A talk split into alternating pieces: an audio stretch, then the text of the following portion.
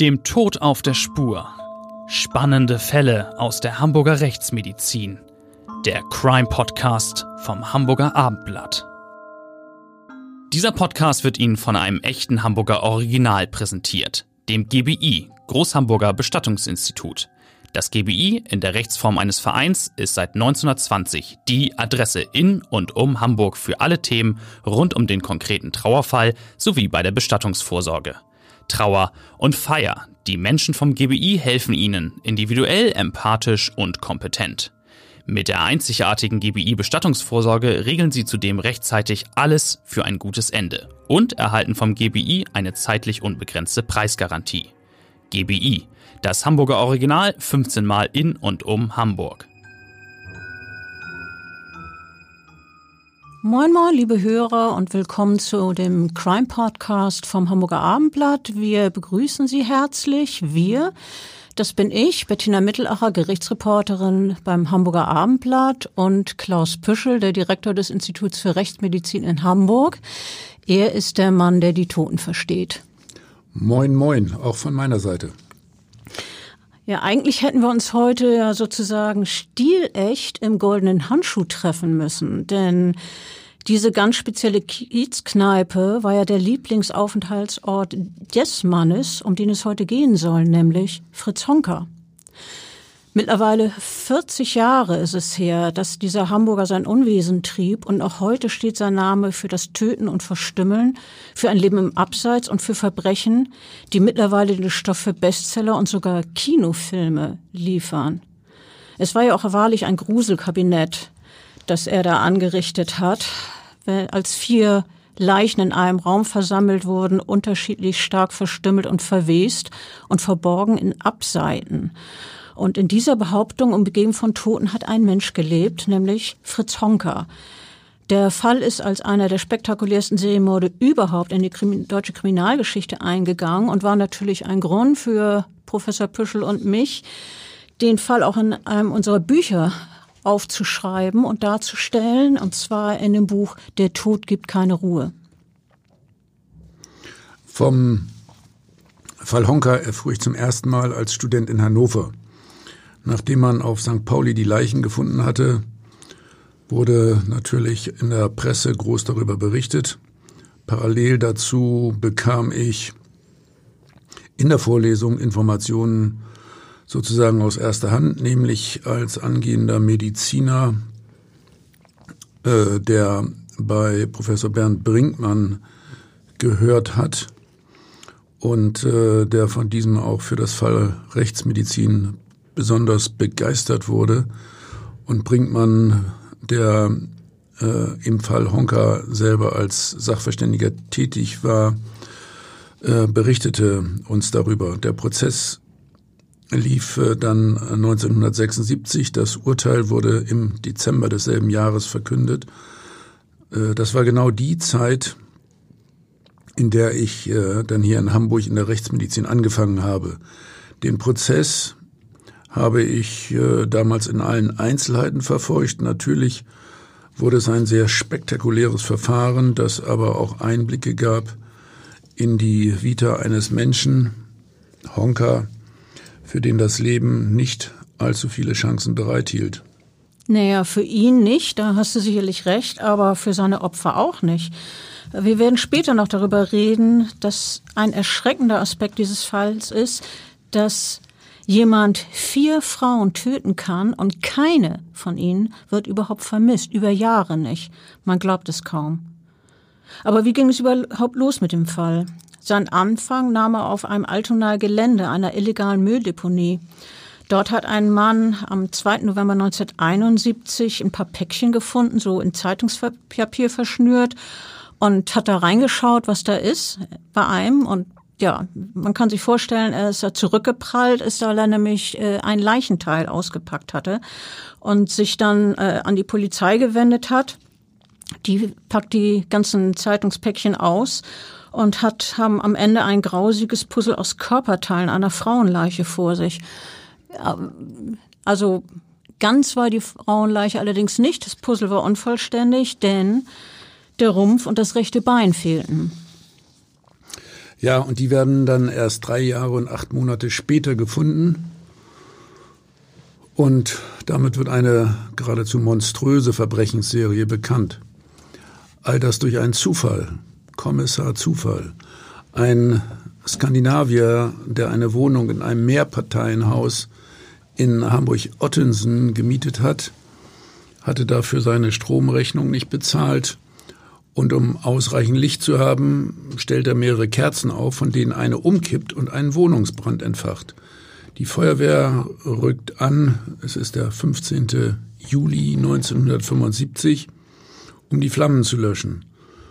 Und weil sichergestellt werden muss, dass sich nicht weitere gefährliche Glutnester im Haus befinden, inspizieren die Brandbekämpfer auch die anderen Wohnungen. Im obersten Stock schlägt den Männern dann ein massiver Verwesungsgeruch entgegen. Daraufhin haben die bestimmt nochmal genauer nachgeguckt.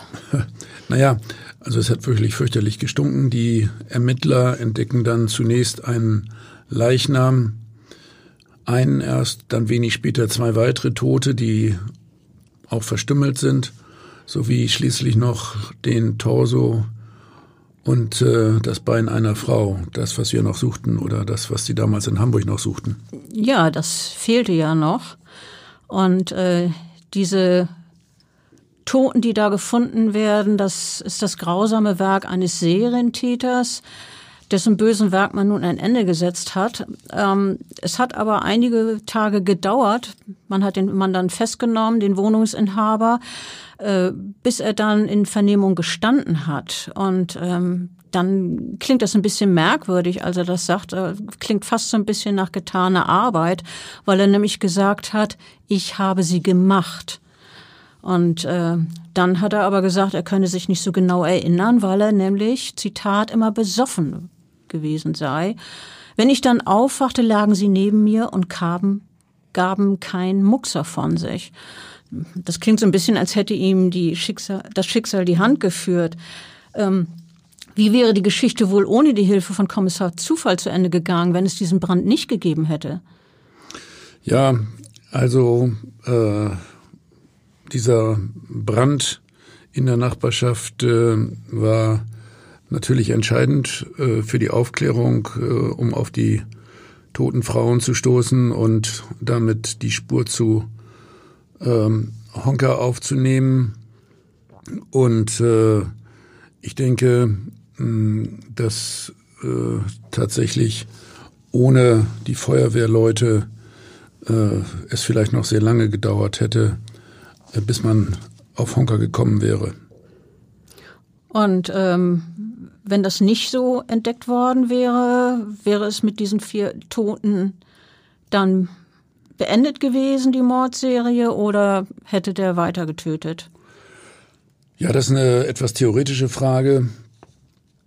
Also, äh, es gibt nicht wenige, die meinen, es wäre mit dem Töten weitergegangen. Die immer geringeren Abstände, in denen die Frauen innerhalb von gut vier Jahren umgebracht worden sind, können ein Zeichen dafür sein, dass der Täter auf den Geschmack gekommen sein könnte, sich an Gewalt und Blut zu berauschen. Vor allen Dingen ist er ja auch nicht entdeckt worden eine ganze Weile, über drei oder vier Jahre lang. Ja, so dass er sich dann immer sicherer fühlte, weil er eben unentdeckt geblieben ist. Von vielen Serienmördern ist bekannt, dass die Dauer der Befriedigung die manche bei und nach einer Tat empfinden, mit der Anzahl der Taten abnimmt. Außerdem sinkt die Helmschwelle. Vor einem ersten Mord schreckt man noch zurück, aber später äh, nach dem dritten oder noch weiteren Tötungsdelikten dann nicht mehr. Schauen wir uns doch mal die Vita von Fritz Honka an. Wir haben ja schon darüber kurz gesprochen, dass er alles andere als ein unbeschwertes Leben hatte wenn man genauer hinguckt, gut, äh, geboren ist er 1935 als drittes von neun Kindern. Drei seiner Geschwister sind bereits kurz nach der Geburt gestorben und der Vater ist als vermeintlicher Kommunist ins KZ gekommen und 1946 dann gestorben.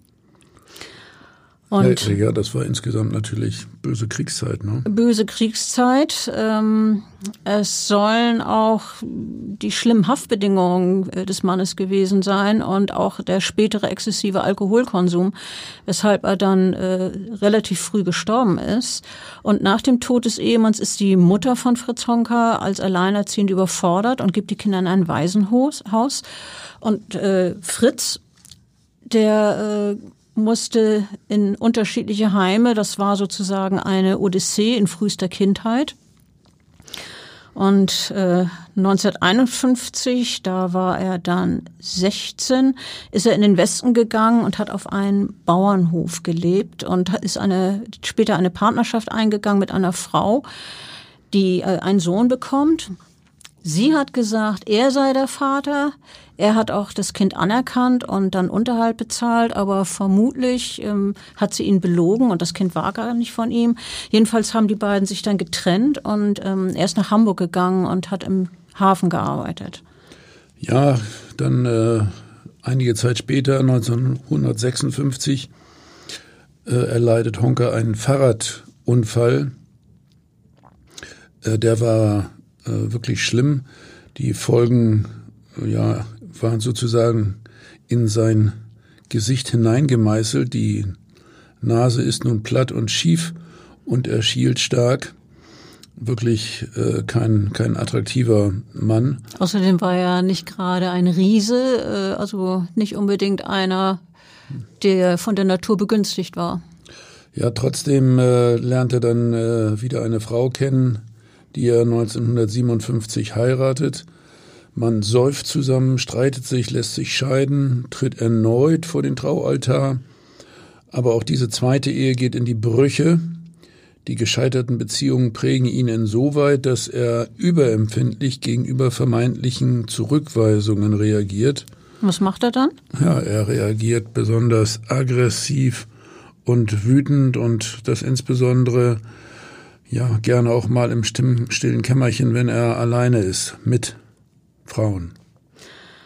Aber ähm, trotz dieser, wir haben es gehört, eher trostlosen Vita gibt es auch etwas in Honkers Leben, auf das er stolz ist. Er hat nämlich einen Job im Sicherheitsdienst dann ergattert und äh, genießt es, dass er in dieser Funktion ja auch ein bisschen zu bestimmen ist. Und wenn es nur ist, dass er bestimmen kann oder festlegen kann, welche Autos wo parken, ähm, er kriegt, kriegt dafür eine Uniform für seinen Job und das findet er nun ganz toll.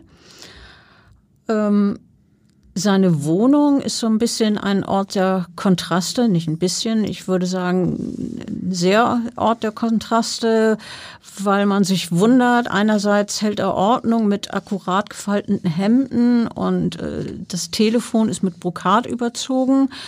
Und dann äh, scheint er aber nicht aufzuräumen. Überall stehen eine Aschenbecher herum und dann ist da ein relativ spießiges Sofa und darauf sind jede Menge Kinderpüppchen arrangiert und man wundert sich, über den ganzen Püppchen hängen an der Wand äh, rund 300 Pornobilder. Ähm, die Frauen, die er hin und wieder zu Besuch in seiner Wohnung hat, die er mitgeschleppt hat, wird das aber allerdings kaum gestört haben. Er hat sie dann in Kneipen aufgelesen und zwar vorzugsweise im goldenen Handschuh seiner Stammkneipe. Ja, dieser goldene Handschuh wird später nach äh, seinem berühmt-berüchtigten Stammgast vom Volksmund in Honka-Stube umgetauft. Hier trinkt der jetzt 40-jährige seine Fanta Korn und ähm, hier sucht er Menschen, mit denen er reden kann und die ihm zuhören. Aber äh, nicht nur das, er will vor allem auch, auch Sex. Und äh, da sind die Frauen, die ihn in seine kleine Wohnung begleitet haben, jedenfalls nicht abgeneigt. Es sind tatsächlich äh, gescheiterte Prostituierte in einem Alter, in dem das Anschaffen inzwischen ein doch äh, mühsames und wenig einträgliches Geschäft ist. Die Frauen sind tatsächlich Gestrandete, die keine Familie haben und kein Heim, die sehr viel trinken und das schätzen, wenn er sie einlädt und ihnen ein ein was Hochprozentiges in seiner Wohnung verspricht. Naja, und irgendeine Bleibe, egal wo und unter welchen Bedingungen sie dann dort die Zeit verbringen? Ja, ich habe äh, später selbst äh, mal für einige Zeit so meine Studien betrieben im goldenen Handschuh und äh, was heißt Studien betrieben? Ja, ich habe mich da auch äh, gelegentlich reingesetzt und äh, dann. Aber nicht bei Fontakorn vermutlich. Nein, ich habe mein Bier getrunken. Gut, also äh, das ist schon ein ganz eigenes Milieu. Das ist ja auch sehr gut beschrieben im, im Buch von Strunk über diese Situation da im goldenen Handschuh. Und das ist auch, finde ich, sehr gut gezeigt im, im Film dann von Fatih Akin. Also die Frauen, äh, die Honka da äh, aufreißt, die stellen sich ihm dann nachher zum Geschlechtsverkehr zur Verfügung. Sie saufen mit ihm zusammen in seiner Wohnung, bis dann etwas geschieht, das den leicht Reizbaren zur Weißglut bringt. Und irgendwann sind die Frauen dann einfach tot. In dem Film von äh, Fatih Akim ist gleich in der Anfangsszene dargestellt, was danach kommt.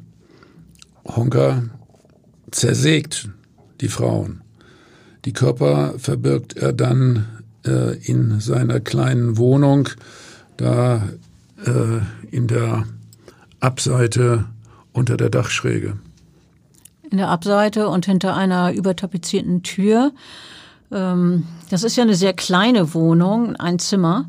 Und ähm, wir reden über, ich muss es, sag, nenn's mal zynisch, dreieinhalb Frauenleichen.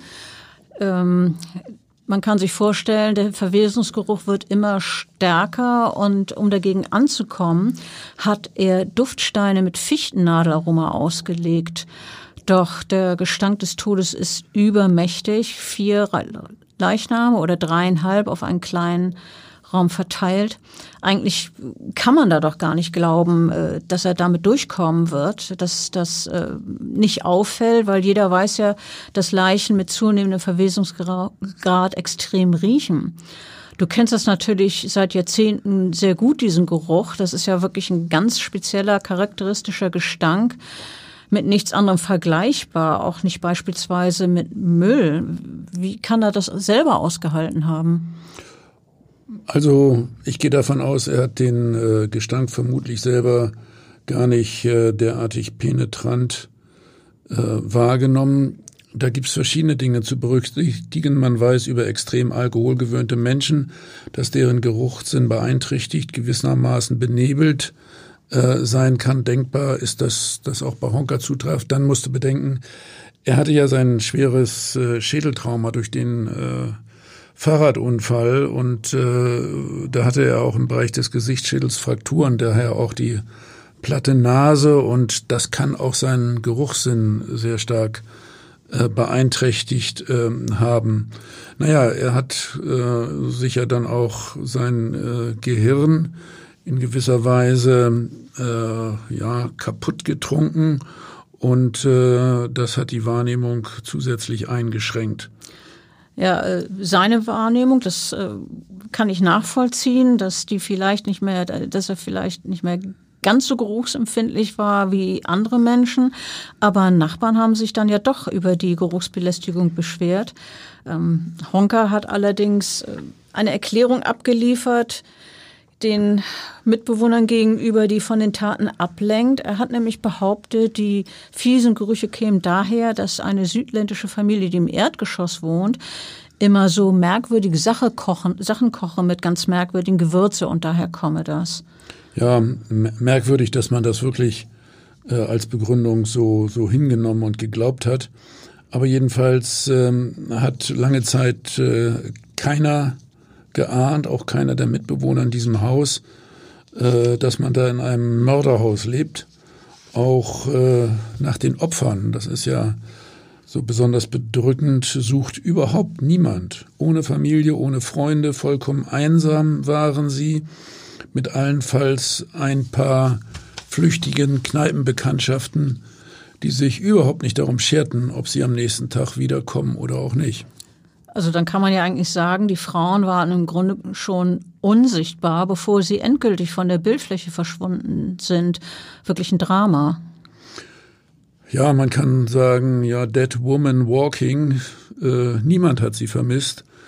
Äh, wirklich äh, erschütternd ist das. Für mich ist der Fall Honka charakteristisch für die Besonderheiten unserer Großstadt Hamburg und speziell das St. Pauli-Milieu und dann letztlich äh, die Karriere eines äh, Verbrechers und äh, Todmachers. Und äh, andererseits passen diese Opfer speziell in das Milieu mit Prostitution und mit den besonderen Lebensumständen alternder Prostituierter, die ins soziale Abseits gelangen.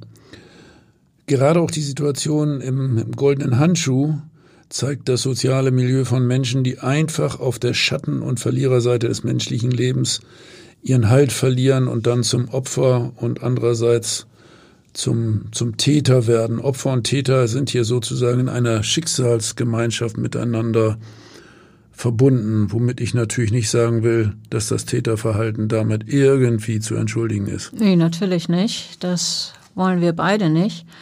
Ähm, wann haben denn die Honkerfälle für die Rechtsmedizin begonnen?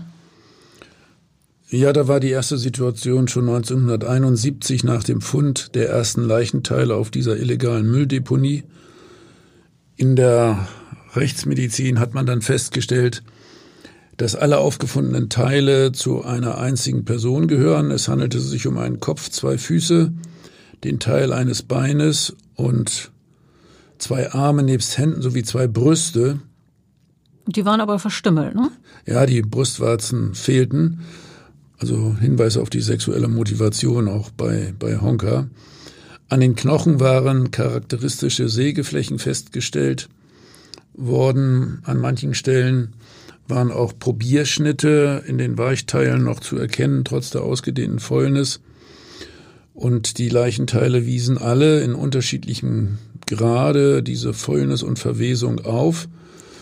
Äh, teilweise gab es auch die späte Leichenveränderung der Mumifikation, also der starken Austrocknung. Und wieso ist das so unterschiedlich mit der mit dem Grad der Verwesung, wenn die alle von einer Toten stammen und die ja, also ich könnte mir vorstellen, dass die eigentlich alle gleich stark mumifiziert sein müssen. Oder liegt das an der Lagerung oder woran? Ja, das liegt schon äh, daran, wie Witterungseinflüsse einwirken. Einerseits Feuchtigkeit, andererseits äh, austrocknender Wind oder auch die Lagerung in äh, tatsächlich äh, feuchten äh, Umwicklungen oder andererseits Zeitungen. Und äh, Honka hatte da tatsächlich äh, sehr unterschiedliches Verpackungsmaterial benutzt und die Teile zwar auf dieser Mülldeponie, aber da in unterschiedlicher Art und Weise ausgelegt. Und äh, was habt ihr denn bei dieser Toten feststellen können? Konntet ihr die identifizieren, wenn man zu, äh, Leichenstücke habt? Wie, wie ist euch das gelungen? Ja, wir haben die, die üblichen Methoden der Rechtsmedizin äh, eingesetzt. Äh, da versucht man erstmal über das Äußere zu einer Identifikation zu kommen. Natürlich haben wir auch Zahnstatus Gebissbefund erhoben. Äh, dann haben wir bei der Sektion besondere Befunde beachtet und ähm, da war vor allen Dingen äh, tatsächlich festzustellen, dass es eine charakteristische Knochenschraube im Sprunggelenk gab mit einer Verdrahtung.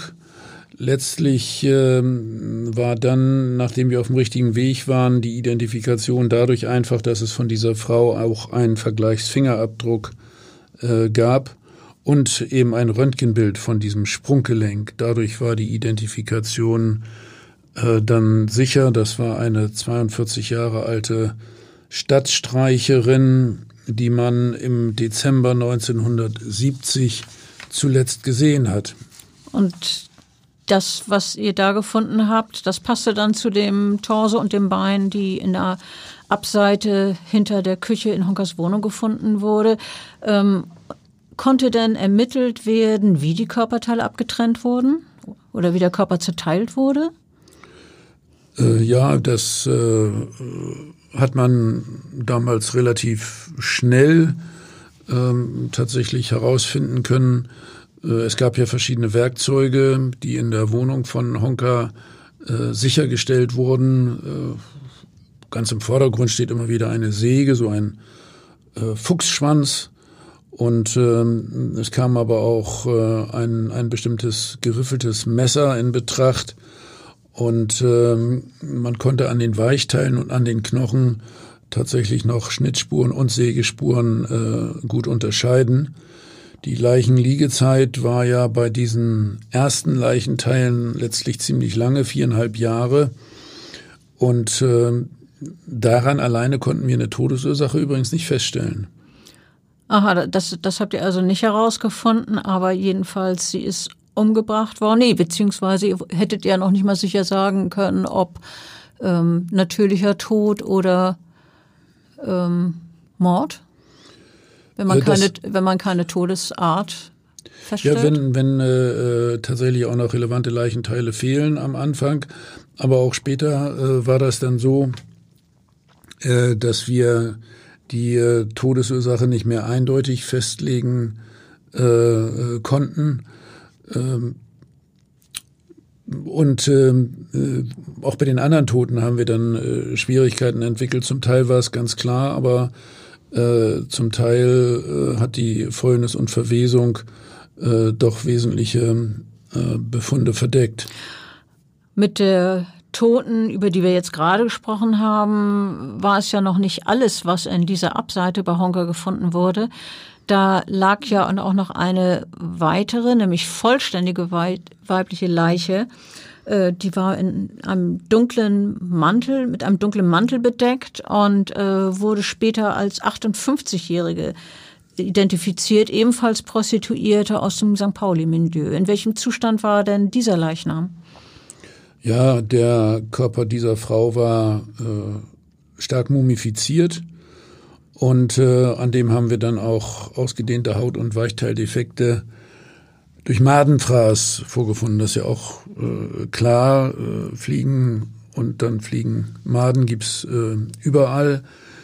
Äh, in der Abseite da oben waren sie massenhaft. Äh, in dem Fall gab es dann eine Verletzung mit falscher Beweglichkeit im Bereich des Zungenbeins. Und äh, das ist für uns dann immer ein klares Verdachtsmoment in äh, Richtung der Todesursache, nämlich im Sinne von Strangulation durch Erwürgen oder Erdrosseln. Okay, da konnte man also schon eine wahrscheinliche Todesursache feststellen. Eine dritte Tote fand die Feuerwehr hinter einer übertapezierten Tür des Wohnzimmers von Honka. Und die war jetzt in eine Plastiktüte und Tücher gehüllt. Also anders, wir hatten jetzt äh, Zeitungspapier, wir hatten einen Mantel. In diesem Fall sind es Plastiktüte und Tücher. Dann äh, schließe ich mal daraus, dass auch die Tote in einem anderen Zustand war. Ja, äh hier war die Befunderhebung dann äh, exakter möglich. Hals und die äußeren Genitalien waren äh, stark verstümmelt, und zwar durch ein Messer. Das konntet ihr feststellen, anhand der Schnitte oder? Äh, ja, also die äh, Weichteile waren so gut erhalten, äh, dass man diese äh, Einschnitte erkennen konnte. Da ging es also Jetzt einerseits wieder um Gewalteinwirkungen auf den Hals, andererseits um die sexuelle Motivation im Bereich der Genitalien. Ja, und dann der vierte Körper, der äh, dann in zwei Plastiktüten äh, verstaut auf dem Dachboden unter einem Kohlehaufen entdeckt wurde. Äh, der war dann noch äh, viel stärker äh, malträtiert. Ja, wenn du sagst zwei Plastiktüten, dann äh, spricht das jedenfalls dafür, dass er nicht in einem Stück war. Ja, man findet den Kopf mit Hals, beide Beine, die in Höhe der Hüfte vom Torso abgetrennt waren, den, den Rumpf mit Armen sowie die rechte Brust. Im Bereich der Geschlechtsorgane wieder, also das kommt immer wieder vor, weitere Verstümmelungen feststellbar. Ebenso fehlen äh, die Zunge und äh, die Nasenspitze sowie die Ohrmuscheln. Also hier eine sehr weitgehende äh, Verstümmelung des Körpers. Also ich verstehe das so, dass die äh, Leichen immer stärker verstümmelt wurden. Also zunächst denkt man ja, okay, das ist vielleicht aus Transportgründen oder um sie besser verstauen zu können, aber ähm, das würde ja jedenfalls nicht erklären, warum man jetzt beispielsweise eine Nasenspitze abtrennt. Das kann ja kaum mit einem besseren Verstauen zu tun haben. Die Werkzeuge, mit denen die Körperteile abgetrennt wurden, was war mit denen? Ja, immer wieder dasselbe. Wieder eine Säge sowie ein Messer. Passend äh, zu einem Fuchsschwanz und äh, zu den Werkzeugen, die da in der Wohnung noch entdeckt wurden. Und die Leichen konnten ja alle identifiziert werden, meist durch Fingerabdrücke. In dem einen Fall, das du hast es erzählt, durch auch durch dieses Röntgenbild mit den besonderen Befunden. Ähm, die Frauen waren zwischen 42 und 58 Jahre alt und alles äh, Prostituierte. Ja, äh, immer wieder dasselbe und ähm, auch immer wieder das Thema Leichenzerstückelung. Das hat mich seit dem Fall Honka dann auch ständig äh, begleitet. Da bin ich sozusagen am Ball geblieben. Und darüber habe ich dann später äh, mehrere wissenschaftliche Arbeiten angefertigt, vor allem eine sehr grundlegende Arbeit im Archiv für Kriminologie. Das Was kann man denn so über die Leichenzerstückelung sagen? Äh, Wissenschaftlich. Ja, am besten ist, du liest es in diesem Standardwerk nach. Mache ich gerne bei Gelegenheit. Es ist insbesondere zwischen defensiver und offensiver Leichenzerstückelung zu unterscheiden, also defensiv, offensiv. Bei der offensiven Leichenzerstückelung dient die Einwirkung zum, zum Töten und zum Schänden des Opfers. Bei der defensiven Zerstückelung geht es darum, den Leichnam besser ja, verpacken und dann verbergen zu können. Es gibt dann noch weitere Sonderformen der Zerstückelung, äh, die spezielle sexuelle Perversion als Motiv oder auch die Nekrophilie. Also, also der Spaß mit Leichen? Ja, Spaß mit Leichen oder Leichenteilen. Hm. Ich gehe davon aus, dass bei Honka so eine Kombination dieser unterschiedlichen Motivkonstellationen vorlag. Zum Teil ging es einfach darum, sie besser in die Abseite hineinzubekommen. Dann ist aber auch die sexuelle Motivation ganz eindeutig und Nekrophilie liegt ja auch nahe, wenn er die Leichenteile so nahe bei sich äh, behalten hat. Ähm, er hat äh, eindeutig nach der Tötung der Frauen ähm, zumindest einzelne Teile sehr systematisch verborgen und auch entsorgt. Und ähm, ja, also äh, das ist geradezu ein äh, eigenes Lehrbuch für Leichenzerstückelung bei Honka. Honka ist dann ja äh, polizeilich vernommen worden, nachdem man die äh, Frauenleichen in seiner Wohnung gefunden hat und äh, ihn dann mit den Funden konfrontiert und dem dringenden Verdacht, dass er, ja, es liegt auf der Hand, mehrere Frauen getötet habe. Sofort gestanden hat er nicht. Erstmal hat er geschwiegen und hat noch gesagt, ich bin doch kein Trottel. Ähm, aber der Schlauste war er nun auch nicht gerade. Ja, Honka war, war sicherlich äh, äh nicht der Schlauste. Sein Intelligenzquotient liegt äh, äh, nur etwas oberhalb äh, der, der Grenze des Schwachsinns, geringfügig über 70 beim Intelligenzquotient. Der Durchschnitt äh, liegt ja ungefähr bei 100. Ja, da kann man sich vorstellen, dass es deutlich da niedriger ist.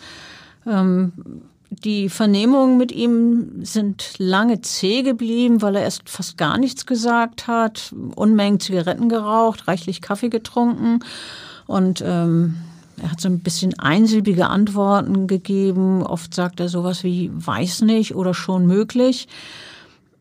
Ja, und dann relativ überraschend äh, hat er doch mit einem Satz herausgeplatzt, nämlich ich glaube, mir fällt da noch was ein. Und dann hat er gesagt, ich war's. Kaum das, zu glauben. Das war dann ja na natürlich sowas wie ein Durchbruch, aber ähm, anders als andere Verbrecher, aus dem es nur so raussprudelt, also bei manchen zumindest, wenn sie erstmal ihr Schweigen gebrochen haben, bleibt er auch danach noch kurz angebunden und sagt dann nur, ich habe sie halt gebumst. Und dann habe ich sie gemacht. Gemacht klingt ja irgendwie merkwürdig. Naja, so wortgewandt war der nun ja auch wirklich nicht. Gemacht, so, so nennt er das Töten der Frauen, die vermutlich 1970, im August 74, Dezember 74 und Januar 1975 umkamen, zum Schluss also mit relativ kurzem Abstand. Ja, das fällt auf. Zunächst waren es Jahre dazwischen und dann nur Monate und zum Schluss gerade mal ein paar, wenige Wochen. Ähm, eine von den Frauen, so hat er es erzählt, ähm, sei vom Alkohol so benebelt gewesen, dass sie ihm nicht zum Geschlechtsverkehr zur Verfügung gestanden habe. Und eine andere hat, so hat er es formuliert, beim Sex dargelegen wie ein Brett. Und eine wollte ihm offenbar äh, 200 Mark stehlen, obwohl er sie für äh, den, äh, obwohl er ihr schon einen Liebeslohn gezahlt hatte. Und eine soll ihn furchtbar beschimpft haben und ihn ausgelacht und dann auch noch behauptet, sie habe ihn mit Syphilis angesteckt. Und ähm, der habe er dann eine Kornflasche über den Kopf gezogen und ein Damenstrumpf um ihr Hals zugezogen. Ähm, er sagt allerdings, er hat auf Anordnung gehandelt und benennt dabei den, als denjenigen, der die Anordnung gegeben hat, Jack the Ripper und hat gesagt, er hat es mir befohlen. Ja, man fragt sich, hat Honker geglaubt, mit diesen wirren Erklärungen seine Schuld abmildern und mit einer günstigeren Strafe davonkommen zu können? Ja, womöglich ja. Außerdem hat ja nach seiner Darstellung auch jede Menge Alkohol eine Rolle gespielt. Ja, unsere Sachverständigen ähm, haben äh, hohe Blutalkoholwerte errechnet, einmal sogar vier Promille. Da würde so mancher äh, wahrscheinlich selber tot unterm Küchentisch liegen bei vier Promille oder äh, zumindest handlungsunfähig sein. Mag sein, dass es bei Honka anders war, dass er tatsächlich noch agieren konnte. Ähm, die Opfer haben auch was getrunken, äh, aber solche Mengen sind sie jedenfalls nicht gewohnt. Und eine davon war deshalb offenbar nicht mehr in der Lage, seiner Aufforderung nach Sex zu folgen. Und äh, weil sie sich dann weigert, hat er eine Gardine vom Fenster gerissen und ihr den Stoff um den Hals geschlungen und sie stranguliert. Und ähm, diese Leiche will er dann später verschwinden lassen. Doch der tote Körper, den kann er nicht schleppen, der ist zu schwer. Ähm, beim Versuch, ihn die Treppe runter zu buxieren von seiner Wohnung in, in den Hinterhof oder wo er auch immer sie hinpacken wollte, ist er äh, gestürzt und hat dann angefangen, äh, den Leichnam zu zerlegen und Stück für Stück zu verfrachten auf dieses Fabrikgelände, von dem wir eingangs ja erzählt haben und wo die Stücke dann gefunden wurden.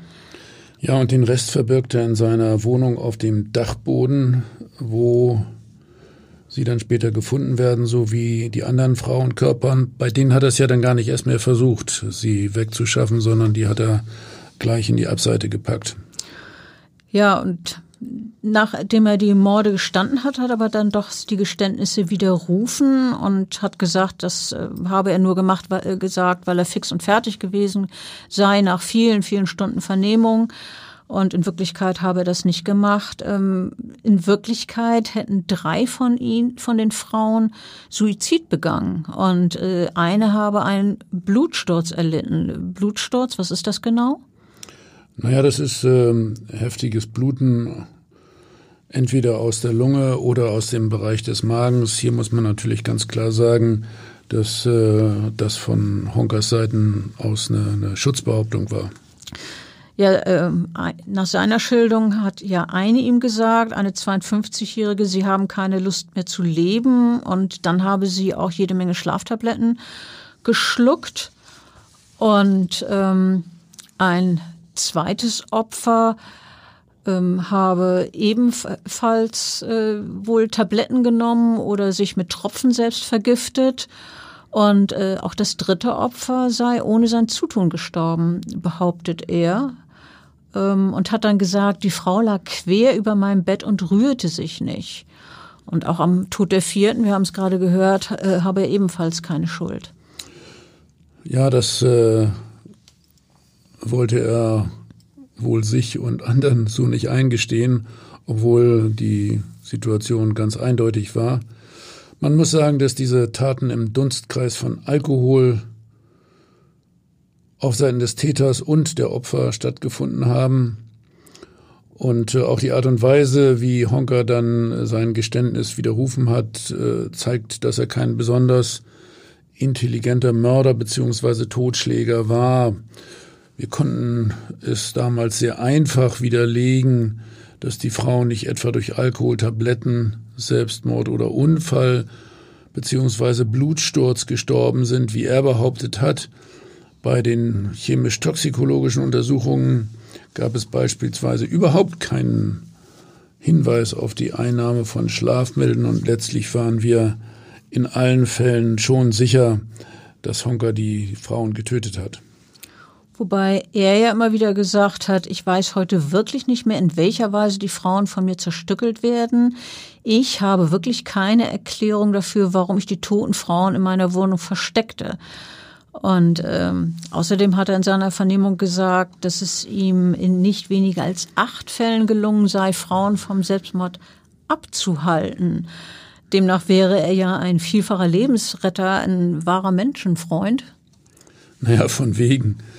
Äh, also Honker war vor allen Dingen ein Serienmörder und äh, hat hier bei uns in Hamburg Kriminalgeschichte geschrieben. Bei meinen Besuchen im Hamburger Kriminalmuseum betrachte ich äh, immer wieder mit großem Interesse Asservate von Fällen, die ja entweder unser Team in der Rechtsmedizin oder ich selber auch untersucht haben.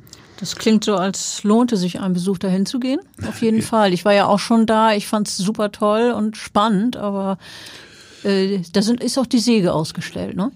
Ja, ja, da sind eine, eine Reihe von Tatwerkzeugen zu sehen und die Geschichten sind aufgeschrieben. Dort äh, verfügt man auch über die Originalakten noch, die kann man studieren.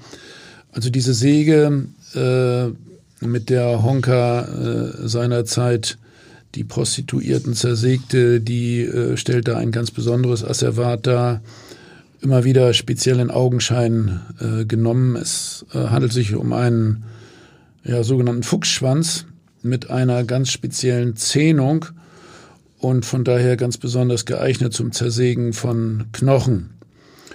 Ob Honka eher zufällig zu diesem speziellen Werkzeug gegriffen hat oder ob er besonderes handwerkliches Wissen hatte, ergibt sich aus seiner Vorgeschichte nicht. Die Art und Weise, wie er Frauen zerstückelt hat, gibt auch keinerlei Hinweis auf eine besondere Kenntnis aus dem Bereich der Anatomie. 1976 hat dann ja der Prozess gegen ihn angefangen. Vierfacher Mord wurde ihm vorgeworfen fast sein Leben lang hat ihn kaum jemand wahrgenommen. Er war der Unscheinbare, der vermeintlich unauffällig durchs Leben ging und äh, meistens allein, außer wenn er die Frauen äh, mit zu sich nach Hause genommen hat. Und ähm, jetzt, nachdem das Grauen bekannt geworden ist, also ein mutmaßlicher vierfacher Mörder, äh, ist die Öffentlichkeit natürlich elektrisiert und äh, es gibt Menschen, die sich darum drängen, einen Platz im Gerichtssaal zu bekommen, um einen Blick auf ihn werfen zu können. Und äh, es gibt solche, die ihn Monster nennen und sagen, er habe riesige Schaufelhände. Äh, ich glaube, das war vor deiner Zeit, oder? Du warst damals vermutlich nicht im Prozess. 1976, nein. Äh, ich bin zwar schon seit Jahrzehnten Gerichtsreporterin, aber so lange nun auch wieder nicht. Aber andere haben viel über den Prozess geschrieben und ich habe das natürlich mit großem Interesse und mit Spannung gelesen. Und da äh, wird dann geschildert, wie Honka nervös gewirkt hat auf der Anklagebank, aber zugleich höflich und bescheiden gewirkt habe oder sich zumindest so darum bemüht hat. Und äh, jeden Tag hat er einen Anzug getragen, kombiniert mit weißen Socken und, das wurde explizit erwähnt, gelbe Schuhe. Ähm, und den Kopf hat er meist gesenkt gehalten, wenn ihn jemand anspricht. Und dann äh, hat er meist gesenkt gehalten. Aber wenn ihn dann jemand angesprochen hat, hat er den Blick gehoben und den Fragenden angesehen. Ja, und dann hat er geschildert, dass die Frauen ihn äh, mit Schimpfworten überzogen hätten. Dreckschwein, Sau oder Penner haben sie ihn angeblich genannt. Und ähm, dann hätte man sich gestritten und äh, geschlagen und irgendwann sei er eingeschlafen und ja, und als er aufwachte, hat er gesehen, dass sie tot waren. Und was dann genau passiert, bleibt im Wagen. Er sagt, ich muss die Leiche zerstückelt haben. Aber wie? Warum? Weshalb? Weiß nicht. Und was haben damals äh, die, die Gutachter gesagt zu, zu, zu seiner Psyche? War er zurechnungsfähig? Wie, wie war da die Einschätzung? Also äh, Zurechnung, voll zurechnungsfähig nicht. Ähm, eine, ein psychiatrischer Sachverständiger hat bei dem angeklagten Verbrechen aus Mordlust gesehen und eine ab, hochabnorme Persönlichkeit. Aber ähm, Honkers Verteidiger der äh, Münchner Staranwalt Rolf Bossi, inzwischen ist er verstorben, hat damals eine andere Strategie verfolgt, der nämlich ähm, gesagt hat, Honka sei viel gefährlicher als jemand, der einfach nur aufs Schwerste gestört sei und ähm, die Verstümmelung seien Ausdruck einer sadistischen Raserei. Und ähm, sein Kalkül war es, dass also das vom Verteidiger, dass das Gericht möglichst auch voll, völlige Unschuldunfähig erkennt. Äh, denn dann würde Honka nicht in den Knast kommen, in die Psychiatrie. Das Gericht ist aber dann eine nicht äh, dem der Argumentation der Verteidigung gefolgt. Sie haben ihn tatsächlich ähm, auch wegen Mordes beziehungsweise in drei Fällen wegen Totschlags verurteilt, haben dennoch angeordnet, dass er in die Psychiatrie kommt. Und ähm, da sollte er dann, falls er als geheilt gelte, nach 15 Jahren dann danach seine Haftstrafe antreten.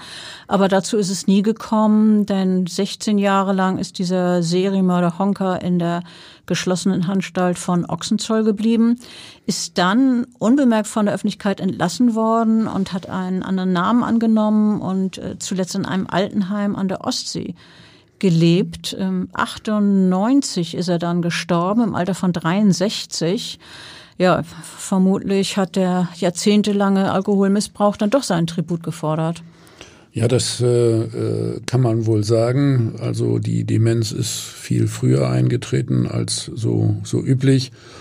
Und äh, das hat bestimmt was mit seinem äh, Alkoholkonsum zu tun. Ich habe Honka äh, in der Zeit in der Psychiatrie so aus der Ferne äh, beobachtet und ähm, ich habe ihn dort als unauffälligen, ja, zurückhaltenden Typ erlebt. Er spielte da so eine Rolle als Kalfaktor, der sich vorbildlich einordnete.